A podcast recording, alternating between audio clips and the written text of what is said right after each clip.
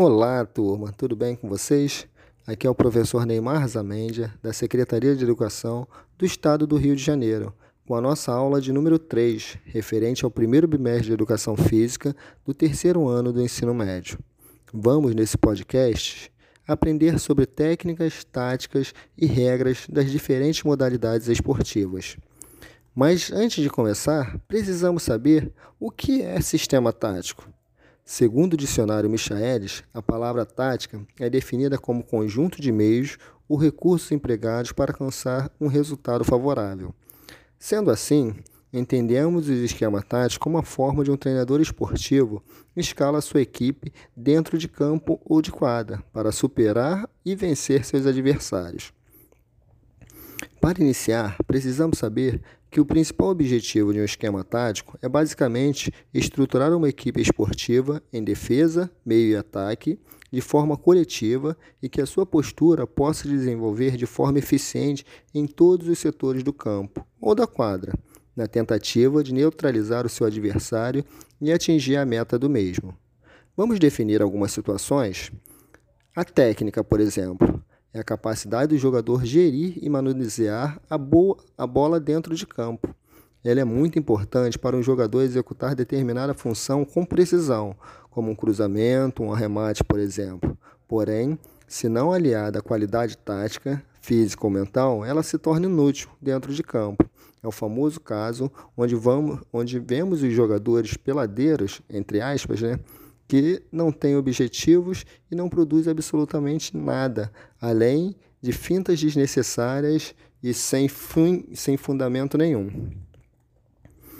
A parte física é a capacidade do jogador vencer a marcação adversária ou se valer de sua característica física para realizar o seu tipo de jogo, atribua à parte física características muito importantes, como a velocidade, a resistência, a força muscular, a estatura, a impulsão do jogo aéreo, entre outros.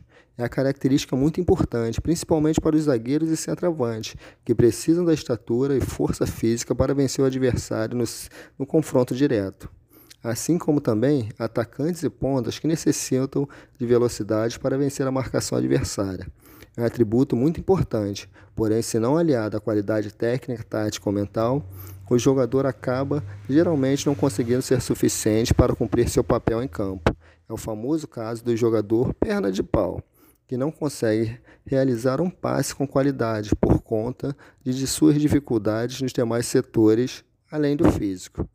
É claro que aqui estamos dando exemplo o futebol, mas isso acontece em todos os esportes. A parte mental é a capacidade do jogador entender e analisar o jogo. A parte mental é, é atribuição muito importante, como a criatividade, a imprevisibilidade, entre outros fatores importantes. É um atributo muito necessário, principalmente para armadores, que têm como principal função criar. Porém, é um atributo que necessita dos demais atributos técnicos, táticos e físicos pois caso contrário o jogador não consegue colocar sua inteligência em campo e acaba por ser inutilizado. É o típico caso do jogador em fim de carreira, que apesar de saber jogar, não consegue aplicar isso em campo. E para finalizar, vamos ver a tática. É a capacidade e competência que um jogador tem de cumprir um papel ou um objetivo dentro de campo. Atribua à qualidade tática características importantes, como o posicionamento, o trabalho do jogo coletivo, a execução de sua função com qualidade, entre outros fatores individuais de um jogo. Considero este o principal atributo para um jogador, pois mesmo que este jogador seja fraco nos setores técnico, táticos e mentais, o jogador ainda pode ser útil para a manutenção do esquema, sendo este chamado aqui no Brasil os carregadores de piano, sendo que são muito importantes dentro de um esquema tático. E dentro do nosso assunto também, nós vamos falar e finalizar com um conceito de regras.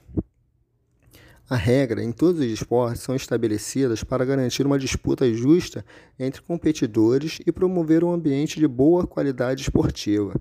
As regras também são formas de agir em determinados espaços que nos mostram o que devemos fazer para conviver bem com as pessoas de uma forma geral. E assim, vamos chegando ao final de nossa aula de hoje. Saiba que foi um prazer enorme ter estado aqui com vocês Espero que você tenha assimilado e adquirido novos conteúdos hoje e que eles sejam úteis tanto para a sua vida escolar como também para a sua vida particular. Um grande abraço e até a próxima aula.